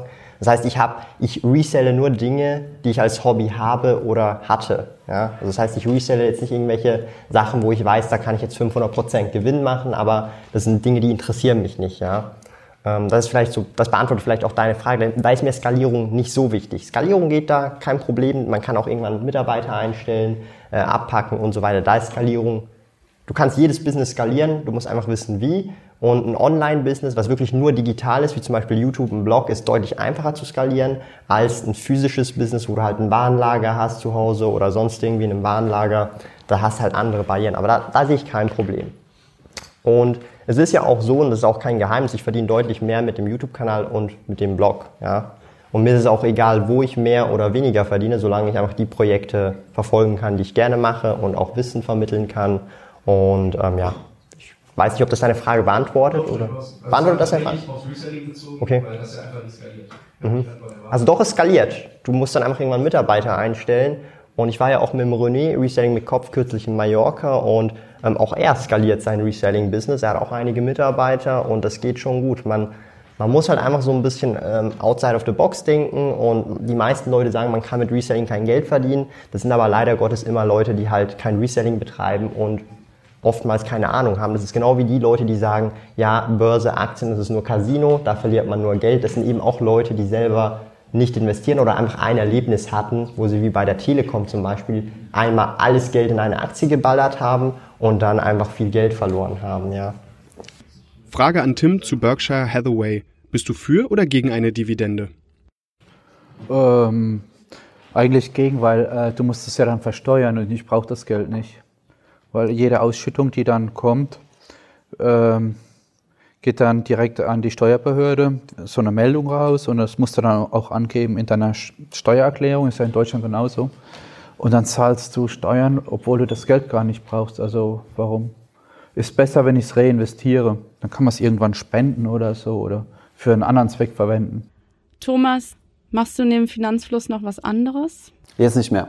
Also vorher war Finanzfluss meine Nebenaktivität und ich war hauptberuflich äh, Banker, aber jetzt ist es umgekehrt, jetzt mache ich, machen wir Finanzfluss Volltime, ja. Verkauft ihr denn auch teilweise eure Aktien? Und wenn ja, wie groß ist der Anteil? Von was macht ihr das abhängig? Ich verkaufe meine Aktien nicht, weil, weil ich das Geld nicht brauche. Ich mache so Buy and Hold extrem. Und ähm, ja, weil warum soll ich verkaufen? Das Problem ist halt immer bei einem Verkauf diese ganze Steuersache. Das ist so, das ist auch ätzend. Und, und das Timing kriegst du halt auch nicht hin. Und ich bin, ich behalte die, weil ich auch davon überzeugt bin langfristig. Besteht kein Grund für mich, die zu verkaufen. Ähm, also ich verfolge einen ähnlichen Ansatz wie der Tim, aber ich verkaufe doch schon mal ab und zu ein Unternehmen, dass ich denke, das passt nicht mehr in meinen Raster rein. Und das ist dann vielleicht im Schnitt jetzt über die letzten fünf Jahre gewesen, vielleicht null bis ein Unternehmen pro Jahr, das ich verkauft habe. Also der letzte Verkauf war effektiv General Electric. Da ist mir dann äh, sozusagen einfach ins Raster gefallen, okay, die haben jetzt die Dividende um 50 Prozent gekürzt. Ähm, der Markt ist eigentlich, läuft eigentlich ansonsten alles gut und das war dann für mich einfach ein Killerkriterium. Und die haben dann kürzlich darauf dann auch die Dividende auf symbolische 1 Cent nochmal gekürzt. Aber das ist, also ich versuche eigentlich auch so wie der Tim eigentlich fast nichts zu verkaufen. Ähm, aber ab und zu, wenn halt gewisse, sag ich jetzt mal, Kriterien, wie eben zum Beispiel so eine heftige Dividendenkürzung wären, an dem es eigentlich, eigentlich gut laufen sollte insgesamt, das ist dann für mich schon so ein Killerkriterium. Aber es ist halt sehr selten. Also ich verkaufe sehr, sehr selten.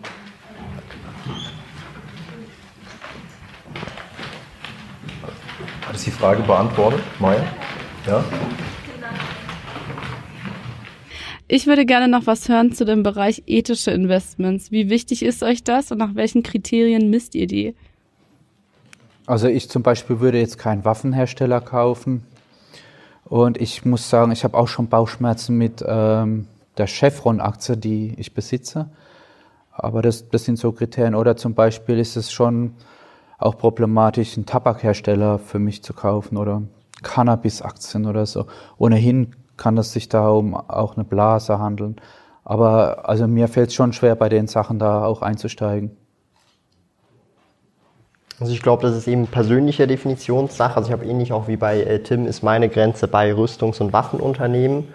Ähm, und also weil ich halt primär in Einzelaktien investiere, würde ich da jetzt niemals jetzt zum Beispiel in eine Boeing äh, investieren, die halt auch sehr viele äh, ja, Flugzeuge, aber halt militärische Flugzeuge ähm, produzieren. Und das ist einfach für mich persönlich so eine ethische Grenze. Aber es ist ja so, dass es ein freier Markt ist und dass jeder dann machen kann, wenn er das selber will. Und ich denke, das ist so eine äh, Grenze, die soll man für sich persönlich setzen. Mit was kann man äh, klarkommen? Du hast auch selber gesagt, du hast jetzt auch vielleicht mit Chevron schon so ein bisschen, vielleicht irgendwann stößt du die ja ab aus den persönlichen Bedenken. Aber das ist ja dann auch etwas, das jetzt nicht unbedingt in meinen Augen jetzt ich dir sagen muss, du musst jetzt das verkaufen, weil das nicht okay ist. Ja, also so eine persönliche Entscheidung, denke ich.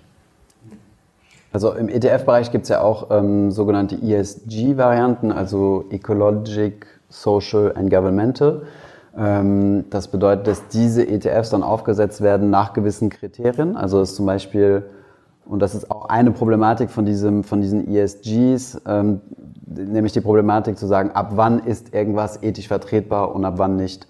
Es gibt äh, das Best-in-Class-Prinzip. Da nimmst du zum Beispiel äh, stark verschmutzende ähm, Petroleumunternehmen, wie zum Beispiel Shell, Chevron, äh, was gibt's noch, BP und so weiter, und nimmst dann von den Dreckigen das am wenigst dreckigsten. Das ist das Best-in-Class-Prinzip. Oder man sagt, äh, ich äh, schließe gewisse Kategorien komplett aus. Also so einfach ist das noch nicht und das ähm, hat diesem ganzen ESG-Bereich auch ein bisschen Problematik zugefügt. Deswegen habe ich selbst also in meinen ETFs keine ESG-Variante.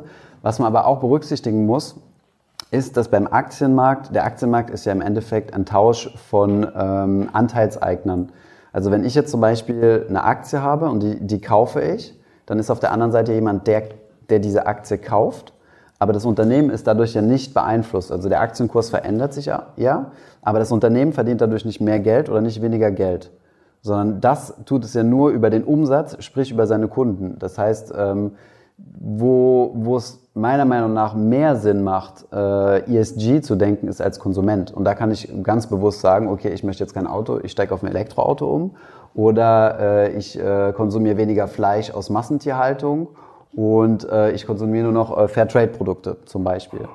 Ähm, und da denke ich mal, ist es einfacher, seine eigenen ethischen, ethischen oder ökologischen Standards durchzusetzen, als es jetzt ähm, auf Investmentbasis ist. Nichtsdestotrotz gehen die großen Asset Manager alle in diese ESG-Richtung und versuchen mehr und mehr solche Kriterien zu entwickeln. Ähm, dasselbe gilt, wie du mir sagtest, auch äh, für Staatsfonds, die mehr und mehr in die Richtung gehen. Der norwegische Staatsfonds, der größte Fonds der Welt, ähm, und weitere, die in diese Richtung gehen und sagen, wir investieren nicht mehr irgendwie in verschmutzende Unternehmen, also Unternehmen, die verschmutzen, die irgendwie Kinderarbeit, äh, wo es Kinderarbeit gibt und solche Dinge. Also als Konsument hat man durchaus äh, langfristig auch eine, einen großen Einfluss darauf, dann, weil die Unternehmen wollen ja auch Produkte verkaufen, wenn sich da ein Trend erkennen lässt und das ist ein ökologisch äh, mhm. Fairtrade-Trend und der ist ja wirklich auch erkennbar. Und für Unternehmen ist es ja auch ein Vorteil, wenn sie, wenn sie sich besonders grün geben, haben sie in der Regel auch höhere Umsätze dadurch. Ja. Mich würde interessieren, mit wie viel Geld ihr jeweils investiert seid, vorausgesetzt, ihr wollt darüber sprechen. Also in Einzelaktien, du kannst auch das Depot äh, öffentlich ansehen. Ich mache auch äh, monatliche Depot-Updates, sind es ungefähr, glaube ich, 100 irgendwas, 1000. Und in ähm, ETFs sozusagen, da haben wir ein Drei-Säulen-System in der Schweiz. Und das ist die dritte Säule, die freiwillige, das ist Vorsorge dann für die Rente oder Pension. Ähm, da habe ich jetzt irgendwie 15.000 drin. Also in Aktien sind es ungefähr 115.000. Also äh, ja, meins ist top secret. ich möchte das auch nicht offenlegen, aber der größte Teil von meinem Kapital. Wenn man sich für einen ETF entschieden hat, bleibt man dann bei dem? Sollte man bei einem bleiben oder verteilt man das Kapital besser auf mehrere? Wie viele ETFs sind denn sinnvoll? Also ich habe selbst zwei, beziehungsweise drei. Also ich habe äh, zwei Aktien-ETFs, einen MSCI World und einen Emerging Markets. Emerging Markets sind ja die äh, Schwellenländer. Die sind ja im MSCI World nicht mit drin, weil der World nur die Industrieländer macht. Und dann habe ich noch einen REITs-ETF, also einen ETF, der quasi auf REITs setzt. REITs sind ähm, Immobilienaktienunternehmen, also, die, die, also ein indirektes Investment in Immobilien, wenn du so willst. Ähm, und ja, die, die ich mir gekauft habe, die bespare ich jeden Monat und ähm, da habe ich jetzt auch noch nicht geswitcht. Aber ein Grund zu switchen wäre ähm, zum Beispiel eine Fusion von ETFs, das kommt vor. Comstage wird jetzt gekauft von Luxor, da wird es Fusionen geben, manche werden aufgelöst werden, da kann man rausgehen. Ähm, aber meist, also in der Regel, ein ETF auf dem MSCI World ist ein ETF auf dem MSCI World. Also die wer den jetzt herausgibt, also ob das jetzt die Deutsche Bank ist, äh, ob das jetzt ähm, die französischen Anbieter sind oder BlackRock, spielt eher eine untergeordnete Rolle. Die Unterschiede sind in den Kosten, in der Replikationsmethode, also synthetisch, physisch, ähm, in, der, in den Umgang mit den Dividenden, also entweder werden die Dividenden ausgeschüttet oder sie bleiben im Fonds drin. Das sind so die, die Stellhebel, die du haben kannst. Aber ob du jetzt vom einen kaufst oder vom anderen, spielt eigentlich keine Rolle. Und es macht, du kannst schon vom einen auf den anderen switchen, das kann schon Sinn machen. Aber darüber hinaus gibt es eigentlich keinen Grund, sowas zu machen. Und, war das die Frage? Ja? Äh, Steuerproblem vielleicht, da muss man nochmal nachdenken. Ja. Also da immer genau nachschauen mit diesen Steuern, das wird oft vergessen. Wenn du das schon jahrelang hast und du hast einen riesen Gewinn, dann musst du das versteuern. Das ist ein ja, genau. Aber ich dachte, also ich bin eher vom Sparplanmodell ausgegangen. Also dann, also wenn du jetzt angenommen, du hast jetzt ETF A bespart über einige Jahre und der ist deiner Meinung nach nicht mehr so ideal, ähm, dann kannst du dann die Sparrate aufhören und neu anfangen mit einem neuen.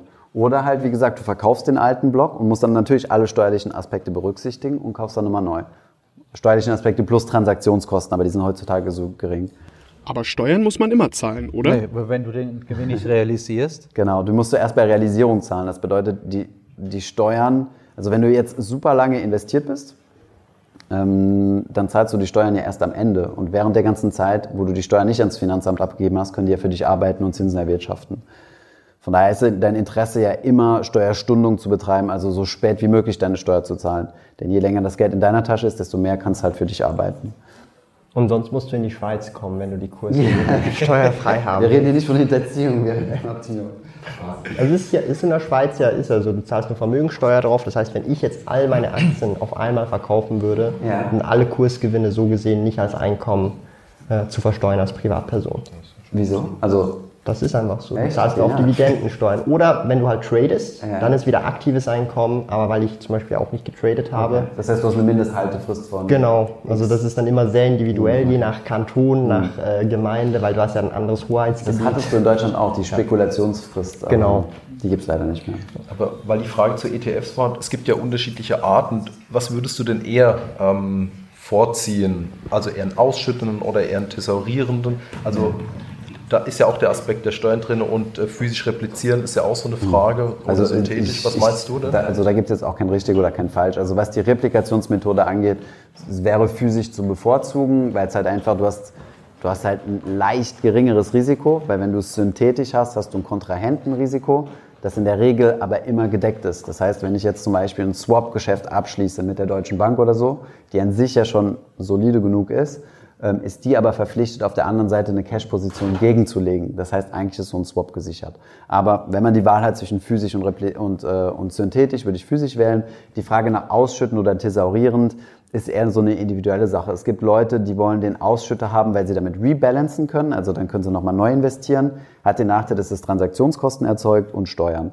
Wohin, wenn du zum Beispiel äh, einen Thesaurierer hast, das bedeutet, die Dividenden, die gezahlt werden in den, von den Aktien, die im ETF drin sind, werden die im ETF quasi reinvestiert. Und dadurch steigt halt dein Kurs.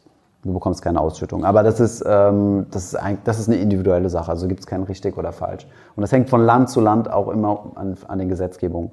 In Deutschland war es ja so gewesen, dass du einen Steuerstundungsvorteil durch die Tesorierer hattest. Das wurde 2018, glaube ich, aber gekippt.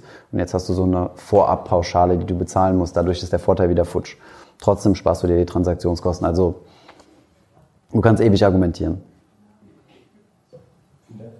Habt ihr Buchempfehlungen für Anfänger? Also intelligent investieren finde ich sehr cool. Ähm, Benjamin Graham oder Benjamin Graham, ja, von ihm finde ich sehr gut. Dann so als allgemeines Buch finde ich, also ich bin auch ein sehr großer Fan von Warren Buffett, finde ich seine Biografie also hammermäßig. Ähm, das sind so die zwei Bücher. Und noch Die Kunst über Geld nachzudenken von André Constolani ist auch sehr toll. Also ich habe jetzt momentan keinen Buchtipp. Das sind so die drei Bücher. Die also das Standardwerk zum Thema ETF und Passivinvestieren ist Souverän investieren in Indexfonds und ETFs von Gerd Kommer. Ähm, da steht meiner Meinung nach wirklich alles drin, was man braucht. Ähm, es gibt es auch in einer Anführungszeichen Light-Version, also für Anfänger. Also souverän investieren, Indexfonds und ETFs für Anfänger. Ähm, ist ein bisschen trocken und wird wissenschaftlich beschrieben vielleicht, aber wer danach nicht die Überzeugung hat, dass das eine gute Strategie ist, der muss dann was anderes lesen. Was sind eure Hobbys? Unsere Hobbys?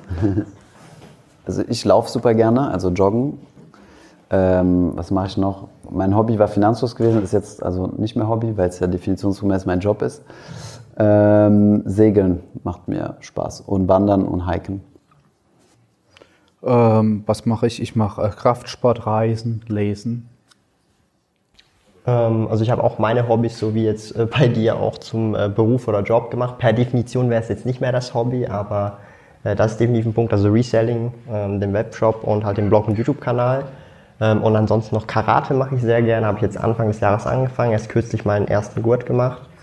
Und ähm, noch ein bisschen World of Warcraft spielen. Hin und wieder mal. Frage an Finanzfluss. Ihr produziert ja gerade sehr viel Content, sei es jetzt Instagram, YouTube, Facebook oder sonst was. Gibt es noch irgendwelche Lücken, die ihr da in diesem Markt seht? Ich denke, jeder kann sich da etablieren. Also als wir angefangen haben, gab es äh, eigentlich nur einen äh, Finanz-YouTube-Kanal zum Thema. Das war Kolja Axel mit Kopf gewesen. Ähm, nee, stimmt nicht. Basti Talerbox war auch schon da gewesen, ähm, unwesentlich vorher. Und wir waren quasi zu dritt, mehr oder minder. Und mittlerweile gibt es mindestens 50 Kanäle. Also wir entdecken auch immer wieder neue. Ähm, Instagram dasselbe, aber das ist es ist auch einfach nur ein, ein, Zeichen, dass der Markt brutal gewachsen ist und mehr und mehr Leute sich für das Thema interessieren. Von daher super gut. Und wenn da jemand, äh, wenn da jemand gute Ansätze hat, dann, dann loslegen. Also was jetzt eine Nische ist, die unbedingt belegt werden muss, keine Ahnung. Vielleicht seriöses binäres Trading, nein Spaß, aber. ähm, also ich finde, und das ist so eine grundsätzliche Frage, ist der Markt übersättigt? Das fragt jeder, der irgendwo anfangen will. Irgendjemanden, der in dieser Branche ist. Und ich würde sagen, nein, weil du musst halt immer so, du kopierst ja nicht die Channels, ja. Wir kopieren uns ja nicht wirklich gegenseitig. Es ist immer eine persönliche Note dabei, eine Eigenheit und man, man bringt auch die Information auch immer anders rüber, ja. Nur weil ich jetzt einmal oder weil irgendeine Information einmal gesagt worden ist, heißt das nicht, dass man sie noch anders sagen kann.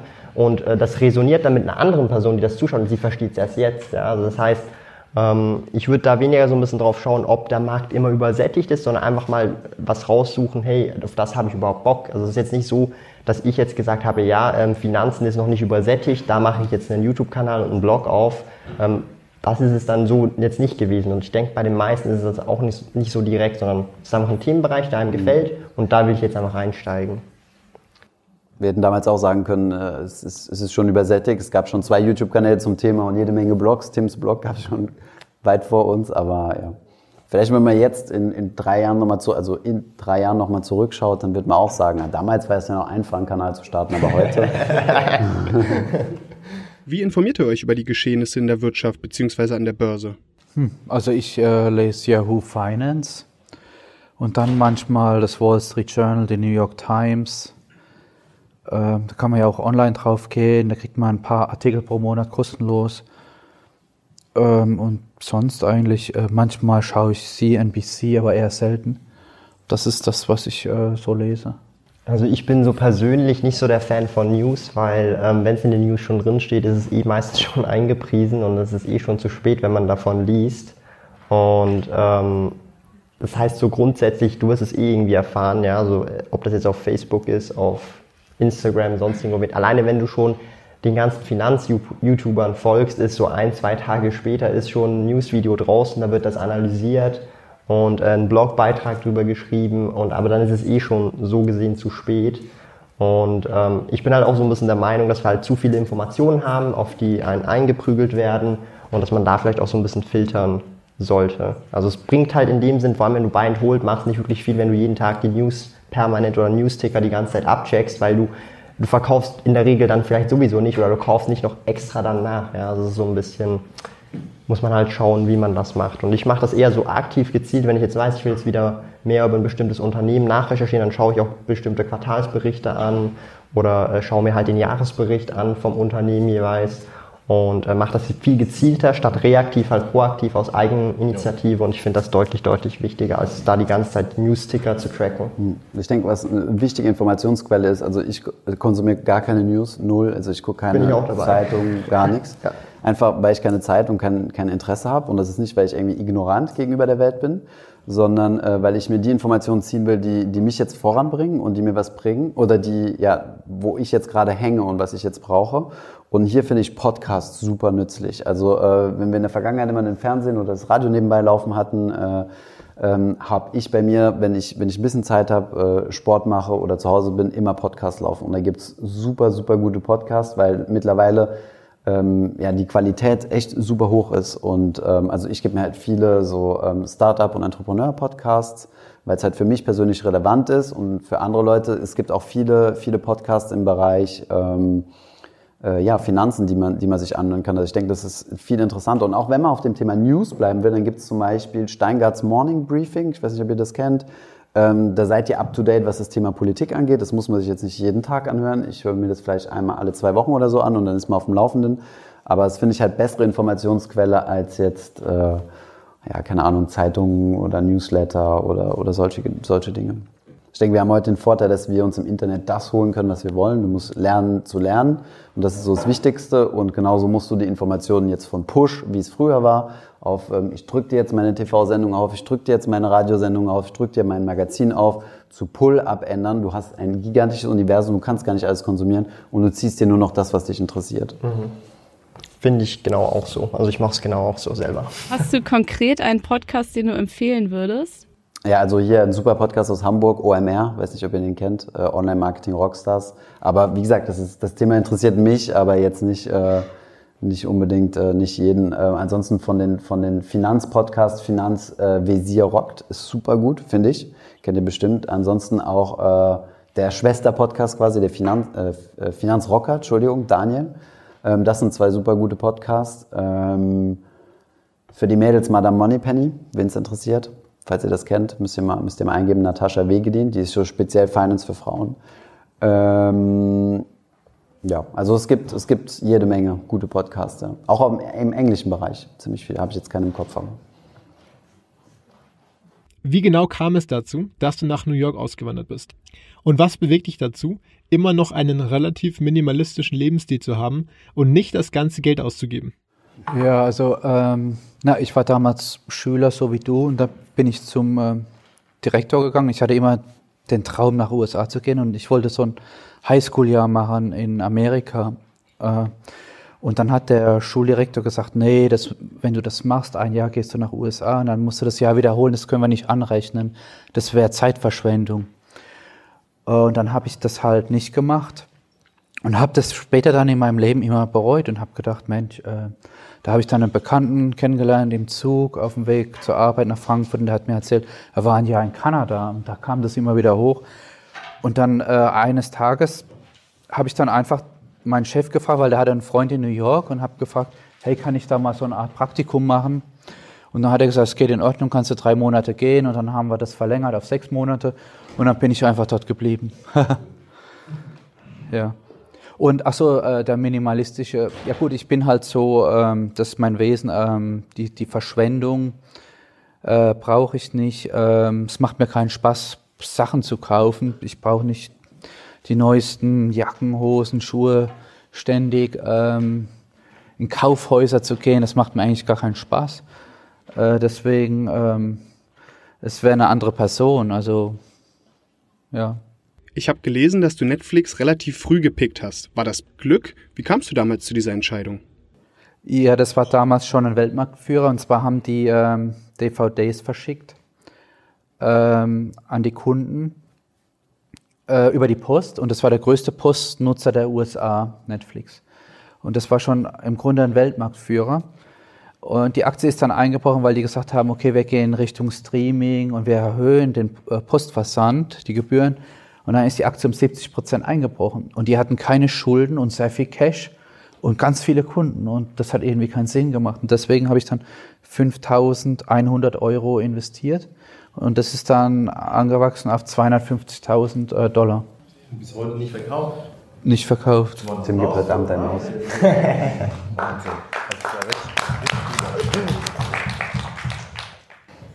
Hast du selbst einen Netflix-Account?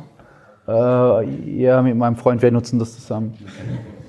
Also wir beenden das an der Stelle. Dann Applaus mal für die drei Experten.